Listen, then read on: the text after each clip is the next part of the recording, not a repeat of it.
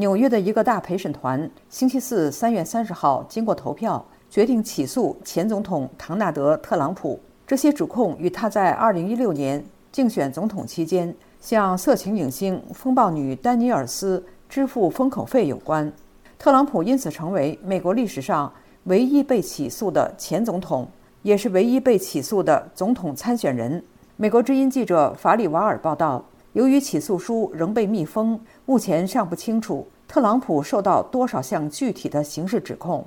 特朗普的律师乔·塔科皮纳说：“这位前总统有可能在下星期二出庭受审。”特朗普在一项声明中谴责说：“起诉他是历史上最高程度的政治迫害和干涉选举。”虽然起诉在普遍预料之中，但是仍然在华盛顿周围掀起了风暴。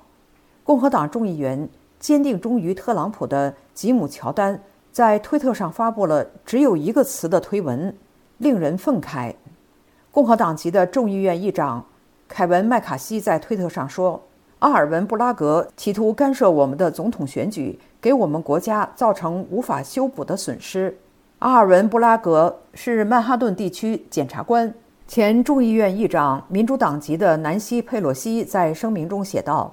大陪审团已就事实和法律采取了行动，没有任何人凌驾于法律之上，每个人都有权利通过审判来证明无罪。佩洛西还说：“但愿这位前总统将和平的尊重给予了他这项权利的体制。”据报道，虽然支付封口费本身并不违法，但是联邦检察官指控说，用法律顾问聘用费的名目支付这笔钱违反了联邦竞选资金法。据法律专家说。虽然检察官通常只有在相信自己能够把被告定罪的时候才提出指控，但是把特朗普的被控罪名坐实绝非定数。